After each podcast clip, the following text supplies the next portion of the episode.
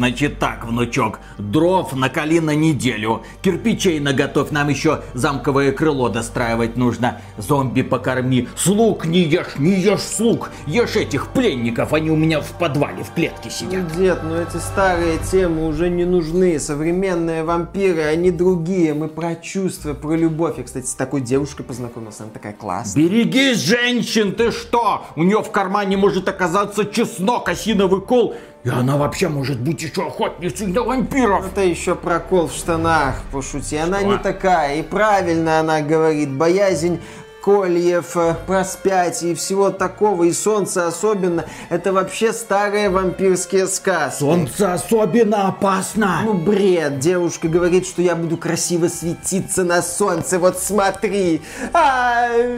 Эх, расходы на дебиловатого внука вычеркиваем. Чем бы еще заняться? Схожу в замок леди Димитреску. Она за мной будет бегать, а я на троне спрячусь, она на меня сядет. А говорят, что у графа Дракулы жизнь скучная. Вовсе нет. Вовсе нет. Приветствую вас, дорогие друзья! Большое спасибо, что подключились. И сегодня мы вам расскажем про новый хит в Стиме. Игру под названием V-Rising. И да, это выживалка. Не, не спешите, не спешите разбегаться. Не спешите разбегаться. Я пошел, Виталик. Все, да, да, да, да, да. Спасибо, что были с нами. Лайк, подписка, все такое. Поддержка на спонсору. Я пошел. Нахрен надо. Да, но. Да, да, это очередная выживалка. Да, вам нужно добывать камень, дерево, строить свой собственный домик, разнообразные станки, разнообразные станции по переработке материалов для того, чтобы создавать новые станки, которые позволяют создавать еще более крутые предметы, чтобы добывать еще более редкие материалы, создавать еще более сильные предметы и углубляться в территорию. Ничего, кажется, нового. Но есть одна маленькая особенность у Verizon. Здесь нам приходится играть за вампира. И боже мой, насколько это здорово. Разработчики, это шведская компания под названием Stanlock, разработчики решили сделать акцент конкретно на этой особенности, для того, чтобы вы, соскучившись по вампирской тематике, наконец-то получили возможность играть за полноценного вампира. Причем, знаете, такого ортодоксального, который, знаете ли, боится солнечного света, на которого негативно влияет чеснок, которому серебряная монетка жжет карман, который может перевоплощаться в разных животных и, конечно же, он сосет кровь людей и животных в том числе. Но делает он это для выживания, потому что у него есть, да, уровень крови, и это, по сути, его единственный критический показатель. Здесь нет маны. Вы можете использовать разнообразные магические приемы, сколь угодно много, есть только их перезарядка. Но кровь со временем понижается, особенно если вы используете ее для лечения. И как только она закончится, вампир начинает очень сильно болеть, его здоровье опускается до единицы, и достаточно будет укуса комара для того, чтобы он издох. В целом концепция очень крутая. И когда ты начинаешь играть в V-Rising, тебя в первую очередь захватывает то, что ты вампир фэнтезийном мире. Но ты не альфа-хищник, ты находишься не на вершине пищевой цепочки, потому что в этом мире, да, все знают, кто такие вампиры. Крестьяне умеют защищаться, по тропинкам ходят усиленные патрули, там есть охотники на вампиров, есть церковь с этими долбанными монашками. В целом, эта игра такая квинтэссенция Брэм Стокеровского Дракулы. Ну, имеется в виду, что да, я вампир, я крутой, но мне постоянно приходится скрываться. И со временем этот вампир получает много возможностей. Он превращается в мышку, он превращается в волка, медведя. Он умеет перевоплощаться в простых людей для того, чтобы спокойно заходить в любое мирное поселение, отслеживать патрули или забирать то, что плохо лежит. Такое тоже здесь есть. И в частности, это нужно для того, чтобы выслеживать местных боссов с которыми связана местная прокачка. Но об этом мы поговорим немного позже. Чем еще увлекает V-Rising, это тем, что мир живой. Он статичен, сразу стоит оговориться. Здесь нет процедурной генерации. Каждый раз вы попадаете в один и тот же мирок, вы примерно уже понимаете, где пасутся те или другие враги. Но, что интересно, эти враги взаимодействуют друг с другом. Например, патрули, которые идут по лесной тропинке, они встречают волка. Между ними завязывается потасовка. На них выходит каменный голем. Опять же, начинает начинается потасовка. Вы углубляетесь дальше. Ага, проходите блокпост. Там начинается уже относительно спокойная территория, где живут мирные люди, которые возделывают землю, и нам приходится разорять их поля, потому что вампиру, блин, как и в любой выживалке, нужны ресурсы. И там приходится сталкиваться с уже усиленными версиями противников. Боссы, боссы не стоят на месте. Боссы тоже путешествуют. И если они из противоположных фракций, то между ними начинается опять же война. И этим можно пользоваться. Например, если вы видите высокоуровневого босса, можно так тихенько-тихенько за ним следовать. Посмотреть, когда он наткнется на какую-нибудь нежить, они начнут сражаться друг с другом. Здоровье у обоих конкретно просядет практически до нуля, а потом остается только подойти, нанести предательский удар в спину и высосать, так сказать, Ви-Блад. Ви-кровь. Что такое Ви-кровь? Вот мы подошли к системе развития, которой здесь по сути нет, и это вероятно оттолкнет многих людей, которые привыкли к тому, что вот я долблю камень, получаю опыт, вот я убил какого-то гоблина, получил опыт, вот я покосил травку, получил опыт. Здесь этого даже приблизительно нет. Вы можете уничтожить просто невероятное количество крестьян, солдат, разбойников, животных, ни одной единицы опыта вам не добавить добавится, вы будете собирать только ресурсы. Ресурсы, которые вы относите в собственный замок, естественно. Причем сразу стоит подумать о том, что замок должен быть большим, с огромным количеством помещений, потому что в отличие от Дракулы Брэма Стокера, это не просто место жительства. Это не просто местечко, где стоит ваш уютный гробик, и вы спокойно в нем спите, потом вылазите для того, чтобы нести разорение в этом мире. К сожалению, вам придется превратить свой собственный замок в научно-производственный производственный комплекс. Огромное количество исследовательских столов, огромное количество станков, разнообразных алхимических лабораторий. Поэтому, если вы поначалу подумали, а, ну это просто уютный домик, вот я поставлю сундучок, куда буду складывать награбленное. Нет, нет, даже близко. Вы будете постоянно сталкиваться с нехваткой места. Ну и с тем, что вы хотите сделать из своего замка все-таки красивую обитель, красные ковровые дорожки, везде факелы, красные занавески, ну так максимально пафосно богатая игра вам предлагает. Это все здесь очень много сделано для декора. Вы можете обить стены деревянными панелями, смотрится изумительно, поставить окна с бронзовыми решетками. Опять же, готический стиль замка очень сильно привлекает, но, к сожалению, вам придется также задуматься о том, что нужно найти место для пленников, Здесь можно ловить крестьян, знаете ли, можно их откармливать, повышая качество их крови и потом использовать по назначению. Можно устроить собственное кладбище, там производятся скелеты и зомби. Для чего это нужно? Для того, чтобы не бегать за костями и ошметками мяса по лесу. Все это у вас будет под рукой. Кроме этого, можно выращивать крыс, которых можно тоже отправлять на переработку. Много разных возможностей. И все это занимает очень много места. А потом вы ставите портал, который опять же огромный, да ёпсель-мопсель. В общем, места нужно много. И именно с этим связан, наверное, недостаток этой игры, который лично меня прижал очень сильно когда ты начинаешь играть, а V Rising, как и всякая современная выживалка, ориентирован на мультиплеер в mm-hmm. первую очередь, ты идешь в онлайн. Сервера делятся на несколько типов. Первый это PvE. Рекомендую PvE, потому что PvP это жесть, страх и садомия. Особенно если там включена такая галочка, как Full Loot, то есть вас еще могут снимать абсолютно все предметы, которые на вас надеты. Э, там начинается сумасшедшее противостояние, и если у вас нет команды друзей, если вы не можете сформировать свой собственный клан, будет больно. Ваш замок будут постоянно атаковать и разорять. Зачем? А потому что это весело. А почему бы и нет? Нет. Игра дает такую возможность. Если вы хотите доминировать на этом сервере, пожалуйста, вы ищете вражеский клан и начинаете охоту за его представителями. Главное, будьте готовы к тому, что если вы вернетесь в игру, ваш вампир проснется с колом, не в сердце.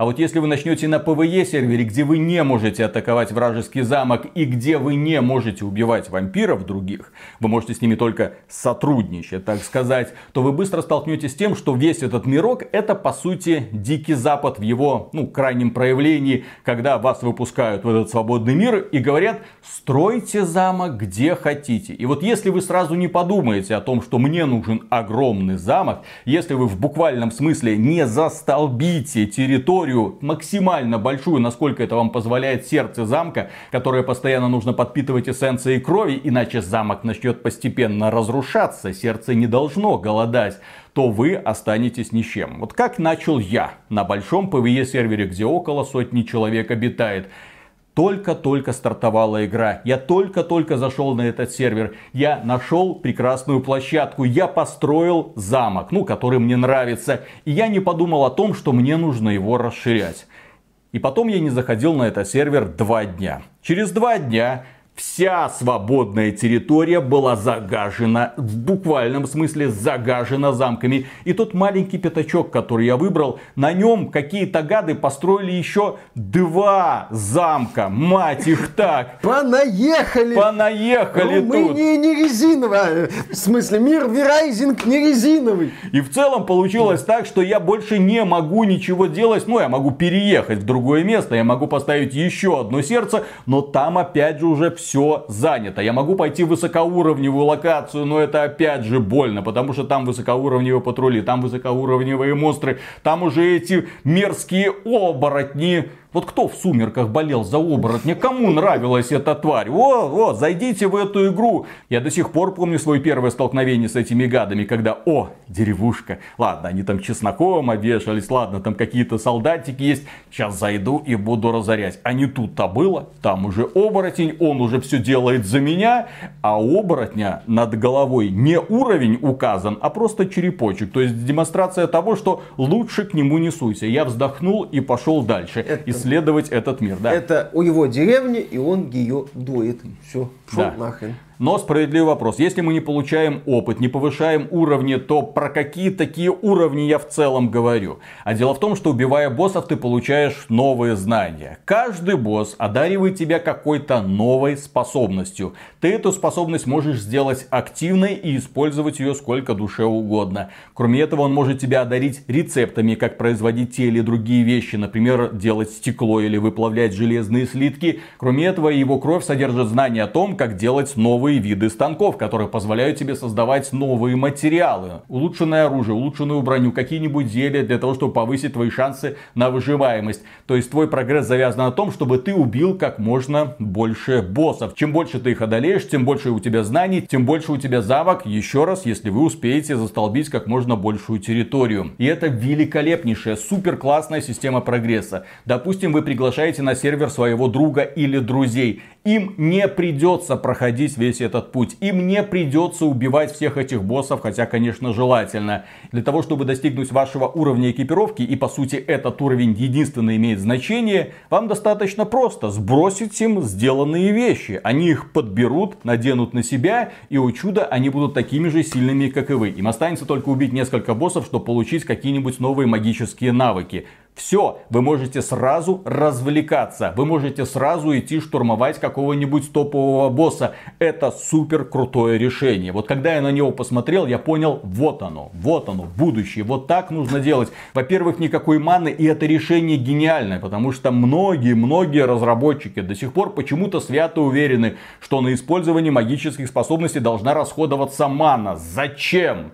Зачем, если у вас есть кулдаун? Если в бою вы сможете 2, 3, 4 раза использовать этот навык, бой закончился, все, дальше что? Восстанавливать ману, пить бутылочки, искать где-нибудь жертву. Зачем тратить время на эту херню? Единственное, что имеет значение для вампира, это кровь, качество крови жертвы. Если он выпивает кровь животного, он получает одни пассивные навыки, разбойника другие, солдата третьи. И чем выше качество крови, оно отображается в процентах, тем больше пассивных навыков вы получите. Вы будете охотиться за людьми, у которых реально хорошая кровь. Вы будете с вожделением откармливать пойманных людей для того, чтобы у них была кровь, знаете, стопроцентная. Чтобы потом высосать ее всю и отправиться мочить очередного босса. Кроме этого, у нас, естественно, есть миньоны вы можете их создавать. Вампир может очаровывать людей, заманивать их в свой замок, обращать в таких, ну, полувампиров. У них есть свой собственный гробик, и вы можете их отправлять за ресурсами, чтобы они вместо вас этим всем делом занимались. В принципе, эта игра квинтэссенция вампирской тематики. Все, что вы хотели, все, о чем вы мечтали, здесь ну, есть. Кроме сюжета. А зачем он нужен? Действительно, это ж выживалка, да. Не, а зачем он нужен, если перед тобой огромный мир? Вот то же самое, как и с Вальхеймом. Ты оказываешься в мире, ты вампир, ты строишь замок, расширяешь его, охотишься за именными боссами, исследуешь территорию, углубляешься в нее. Что тебе еще, блин, нужно? Ты можешь освоить весь контент в этой игре. Правильно. Ну, Выживай. Гринди, строй, долбись, развлекайся. Я много раз говорил и повторю еще раз. Хорошей игре сюжет не нужен.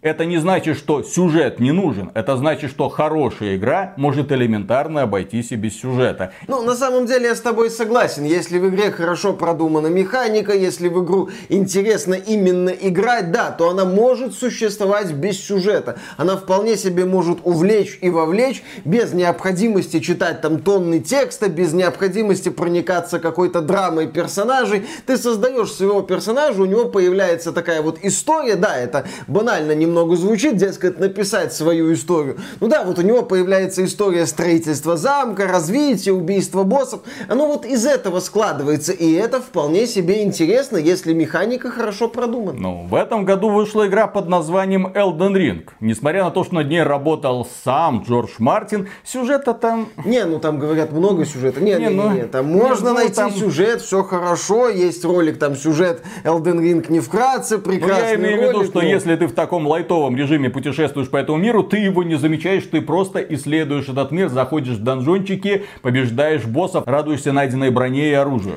Да, в мир Elden Ring можно погружаться спокойно и получать от этого удовольствие, как было в моем случае, без глубокого изучения вот этого лора, сюжета и складывания воедино всех этих полуобрывков историй. Именно так, и Verizon, я так полагаю, привлекает именно механикой, грамотно собранной механикой выживалки ну, с вампирской тематикой. Я бы отметил, что система выживания здесь банальная, традиционная для выживалок. Есть выживалки, которые гораздо глубже. Тот же самый Вальхейм позволяет тебе, например, строить какие-то невероятные сооружения. Примеров в сети достаточно. Здесь на базовом уровне все это есть. Ну, медная руда, железная руда, золотая руда. Ну, чего-то можно скрафтить, вроде что-то там улучшить. Вот один станок, вот второй станок, вот третий станок. Тебя привлекает вампирская эстетика и боссы, сражения в первую очередь и живой мир, в котором тебе интересно возиться. Здесь же не просто боссы. Это не просто чурки для битья, которым подходишь и думаешь, ну сейчас я себя покусаю. Нет, даже близко. Здесь разработчики подошли максимально изобретательно к этому вопросу. Боссы есть животные, какая-то нечисть, какие-то люди. Есть одна сраная бабка, есть одна сраная бабка в одной деревеньке. Я сначала даже не понял, что это босс, потому что она тебя не атакует. Она просто бешено орет и убегает от тебя, привлекая стражников. Ты за ней бегаешь, что дурной, отбиваешься от стражников, пытаешься ее пробить, а она, знаете ли, пухленькая, ну, вот у нее полоска жизни огромненькая, а стражники все прибывают, и такой, ну, бабка, ну, твою мать, ну, елки-палки. Ладно, ты ее убиваешь, получаешь соответствующие бонусы, смеешься. Приходит следующее задание. Убей монашку. Ты такой, господи, что может быть проще, чем убить монашку? А она освещает землю. Ты к ней подходишь, она бах, освещает землю под собой. Тем самым она тебя лечит, а из тебя жизнь моментально высасывается. Ты такой думаешь, твой, ну монашка, ну елки-палки. Тем более у нее какие-то телохранители есть. Ну ёпсель-мопсель, почему все так сложно? Потом приходишь к какой-то нечисти в лесу, которая телепортируется, у которой какие-то ядовитые плети, которые тебя атакуют атакуют там из любого места. Очень изобретательные боссы. Я одинаковых там не видел, при том, что их около 30 штук. В ранней версии. Да, в ранней версии. Я не скажу, что это лучше, чем Elden Ring. В Elden Ring все-таки пафос, постановка и все такое.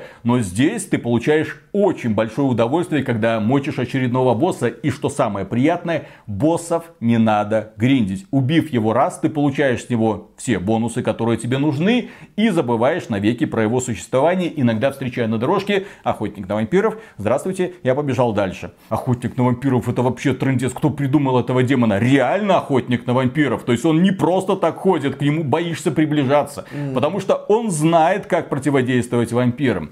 И в этой игре есть еще одна интереснейшая особенность, которая сразу тебя начинает преследовать и ставит перед фактом. Солнце твой враг. Это твой лютый враг. В игре есть смена цикла дня и ночи. Ночь длинная, день, слава богу, маленький. Там всего где-то 8 часов.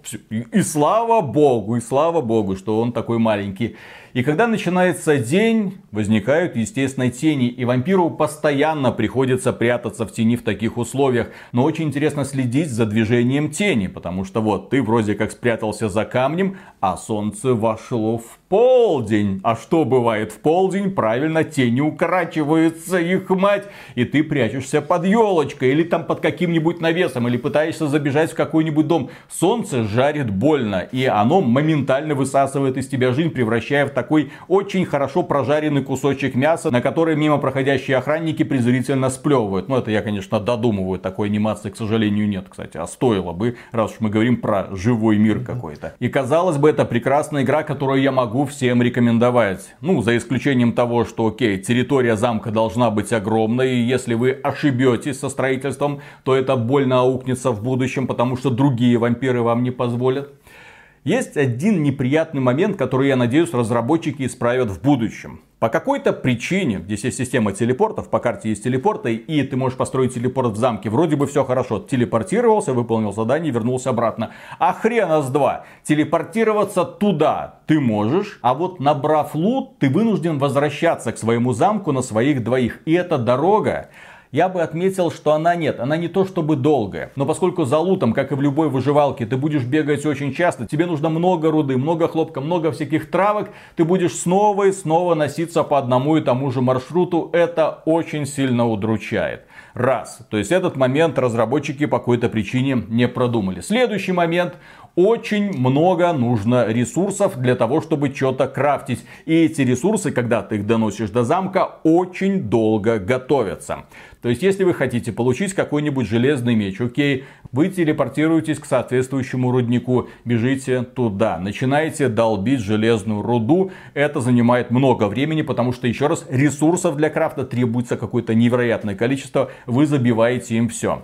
После этого вы бежите обратно. Это минут 15, может быть 20. Добегаете до замка, сбрасываете все в плавильную печь. И внезапно видите, что один брусок железа будет выплавляться 2 минуты реального времени. То есть для того, чтобы выплавить 27 брусков, ну, умножьте, да? Mm-hmm. То есть потребуется где-то час. Что вы будете этот час делать, черт его знает. Нет, вы можете поставить несколько плавильных печей если у вас есть для этого пространство. А еще раз говорю, пространство элементарно может не быть. А если вам потребуется еще какой-нибудь ресурс, опять же, вы телепортируетесь, начинаете его собирать, возвращаетесь, ставите на производство, опять же, смотрите, что этот ресурс будет крафтиться очень долго, тянется время. У меня был такой день, когда я все свободное время потратил для того, чтобы скрафтить один меч. Тягомотина. И это на официальных серверах. Я не просто так делаю пометку, потому что игра предлагает невероятно гибкий редактор собственных серверов, где можно все ограничения отключить нафиг, где можно избавить себя от прокачки, где можно сразу появиться максимальным уровнем, в смысле в экипировке максимального уровня, где можно сразу узнать абсолютно все рецепты, где можно установить собственные правила PvP. Но на официальных серверах есть такие ограничения, которые быстро убивают дух приключения. Ты тратишь много времени на путешествия, на добычу ресурсов, на их создание, для того, чтобы получить какой-нибудь один предмет и задуматься, блин, а может еще и косу скрафтить, а потом представляешь себе, сколько тебе придется потратить на это времени. Такой, но поскольку разработчики сразу сделали максимально грамотное решение, они сказали, вот у нас есть сервера PvE, PvP, PvP такой, PvP всякой, пожалуйста, заходите туда. Не нравится, стартуйте собственный сервер со своими правилами. Не нравится играть с другими людьми, играйте в одиночку. Пожалуйста, играйте в одиночку, приглашайте своих друзей, все будет хорошо. И я приветствую такой подход разработчиков. Игра, как я уже описал, великолепна. В ней есть гениальные решения. Это и боевая система система, это, конечно, и сражение с боссами, это и симуляция живого мира, это и возможность почувствовать себя вампиром, причем вампиром ортодоксальным, так сказать, а не этим новомодным мальчиком из сумерек. И если вам не нравится вся эта возня со строительством, пожалуйста, пожалуйста, игра позволяет тебе от этого или отказаться, или очень сильно упростить. И в целом, если смотреть на внезапный успех Verizon, то у меня возникло простое любопытство. А что за студия его сделала? Ну, студия, которая внезапно вышла, создала такую игру, которая которая моментально привлекла огромное внимание. Миллион проданных копий за неделю, ни хрена себе. Это шведская студия Stanlock, которая до этого известна не очень успешными проектами под названием Bloodline Champions. Знаете, такое было давным-давно. Угу. Battle Ride, я думаю, тут некоторые люди знают, но эта игра, ну, какую-то более-менее известность имела около пяти лет назад. Потом разработчики, увидев, что этот условно-бесплатный проект не взлетел, попытались из Battle Ride сделать королевскую битву, выпустили Battle Ride Royale, которая пошла еще хуже, но они не отчаялись. Они не упали. Ну, один проект не взлетел, второй не взлетел, третий не взлетел. Но руку они набили. Они научились создавать крутых героев. Они научились работать с движком Unity а Verizon как раз таки сделан на Unity, они научились программировать сетевой код и к нему вообще никаких претензий, несмотря на то, что эта игра в раннем доступе. У меня за все время, за десятки часов, что я за ней провел, у меня не было ни единого вылета. Я нигде не застрял, я не провалился в текстуру. Это просто изумительно, особенно если вспоминать недавние релизы от крупных студий, над которыми работают тысячи человек, профессионалы, высокооплачиваемые в игровой индустрии и ты смотришь на то, что сделало несколько шведов, и такой, блин, ребята, как вам это удается? А вот так это удается, когда ты делаешь ставку на свой проект и понимаешь, что другой возможности у тебя уже не будет. И в итоге компания Stanlock, которая раз выпустила продукт, не взлетела, два не взлетел, три не взлетел, наконец-то они выпустили свой Magnum Opus. То есть это их безусловный шедевр и одна из самых популярных игр 22 года внезапно. Именно такой я хочу видеть игровую индустрию, когда над проектами работают заряженные ребята, которые предлагают новые идеи, они пережевывают, пережевывают и пережевывают сто раз виденный контент. Ну или как в случае с Verizon, когда разработчики, как мне кажется, не просто по-иному взглянули на концепт симулятора выживания, а решили еще подойти к этому жанру с вопросом, а что меня здесь раздражает, а что я хочу сделать не так, а что я хочу, возможно, упростить, как ты, Виталик, отмечал, например, здесь строительство не настолько глубокая, не настолько... Да просто прорыв... стенка, стенка, Да, да, пол. да, поскольку еще вид сверху. А с другой стороны, есть немало людей, которые, может, и что-то бы хотели построить, и хотели бы повыживать. Но когда они запускают какой-нибудь симулятор выживания, известный, популярный, продуманный, они сталкиваются вот с этой суровой реальностью формата, вот тебе триллион возможностей, ты в них как-то, наверное, разберешься. Когда посмотришь пару гайдов, когда найдешь друзей, если они у тебя есть, когда найдешь друзей, которые хорошо в этой играют, если такие друзья у тебя есть. Может быть, тебе удастся завести друзей в этом мире. Ну, в общем, как-то вот из этого можно построить там, не знаю, Эйфелеву башню, над которой сверху еще возвышается там пару дополнительных башен, и все это присыпано пирамидками. Очень красиво, но это сделать могут не только лишь все. А в Verizon, пожалуйста, вот ты можешь построить замок, вот ты строишь этот замок без каких-то особых премудростей. Это же касается и боевой системы. Кстати, один из интересных моментов, которые люди отмечают в Verizon, это то, что в игре структура выживания попроще. Ты начинаешь с азов, игра тебе какие-то вещи показывает, тебя ведут к этим боссам, боссы открываются постепенно. То есть такой вот элемент линейности, когда ты шаг за шагом идешь в этот мир и погружаешься в него. И это тоже, мне кажется, важный момент, потому что в выживалках, ну некоторых традиционных, насколько я знаю, протагонист оказывается на пляже в начале голый, с голыми руками, и вот перед тобой мир, а там какие-то люди с автоматами бегают или на тех на динозаврах носятся. А, окей, я, наверное, пойду. Тебе говорят, да, иди отсюда, не мешай нам развлекаться. Да, система обучения Verizon, она очень хорошая, очень гладенькая. Тебе сразу говорят, вот задание, так, побей вот этих вот скелетиков. Так, вот тебе первый рецепт, скрафти это, скрафти это. Вот, построй собственный замок. А, тебе нужно убивать боссов? Пожалуйста, у нас есть кровавый алтарь, который позволяет тебе отслеживать местоположение каждого босса на карте, а не искать его, окей, у нас есть глобальная карта, ты ее исследуешь, мы тебе автоматически будем помечать места, где находятся те или другие ресурсы, для того, чтобы ты не запутался. Встречаешь замки других вампиров, мы их автоматически доносим на карту. Очень удобно. И это в ранней версии. Да, напомню, кстати, еще раз, что это ранняя версия, у которой практически нет проблем технического плана. Для нынешней игровой индустрии это что-то близкое к чуду. И да, Verizon, вот разработчики подходили к вопросу не просто сделать очередную выживалку, потому что это модно, потому что это может выстрелить. Как я это вижу, разработчики подходили к процессу создания Verizon с вопросом, а в какую выживалку хочу поиграть я? А что мне не нравится в традиционном традиционных выживалках, а что можно переделать, улучшить, доработать. И вот у них получился проект, который, да, привлек огромное количество людей. Это уже состоявшийся хит, сейчас осталось дождаться только поддержки. Фанаты Battle Ride сейчас, конечно, э, хитро посмеялись, потому что этот проект известен тем, что разработчики его слили. Ну, судя... ну там онлайн был вот такой. Ну да, но сейчас, да, перед студией Stanlock стоит вопрос о будущем и развитии V-Rising. А это в таких играх имеет очень и очень важное значение. И по поводу, кстати, развития V-Rising. Потому что мы имеем в ранней версии, по сути, законченный продукт. Огромный мир, огромный живой мир, отличная симуляция вампира, отличный способ узнавания навыков и расширения своих знаний об этом мире. Там рецепты, станки, строительство замка. Великолепно все сделано. Есть э, небольшой такой вот элемент монетизации. Вы можете покупать декор, дополнение с декорациями. Это есть, но это не более чем способ поддержки разработчиков, потому что игра сама тебе предлагает очень и очень много всякого разного. Но как развивать такой продукт, который вроде бы уже состоялся? А дело в том, что в этой игре нет э, генератора случайных карт. Соответственно, каждый раз вы имеете дело с одним и тем же миром. Вы загружаете новую игру, запускаете новый сервер, вы всегда сталкиваетесь с одним и тем же миром, с одними и теми же боссами, которые находятся примерно в одних и тех же местах. Да, они туда-сюда путешествуют, но по своим четким маршрутам. Поэтому разработчикам я бы советовал просто создавать новые карты или поработать над генератором случайных карт. Все. Одного мира в этом случае, к сожалению, мало. И на этом, дорогие друзья, мы заканчиваем этот рассказ. Если он вам понравился, обязательно купите игру Verizon. Это действительно выдающийся продукт. Если вам нравится Elden Ring, если вас зацепил Valheim, обязательно попробуйте Verizon. Если вы любите вампирскую тематику, Verizon должен быть в вашей коллекции обязательно. Если вам не понравится игра на официальных серверах, насвойте свой собственный сервер как угодно и пригласите туда друзей. Эта игра очень гибкая, и именно поэтому я ее рекомендую. Ну, заслуживает этот обзор лайка или нет, я не знаю.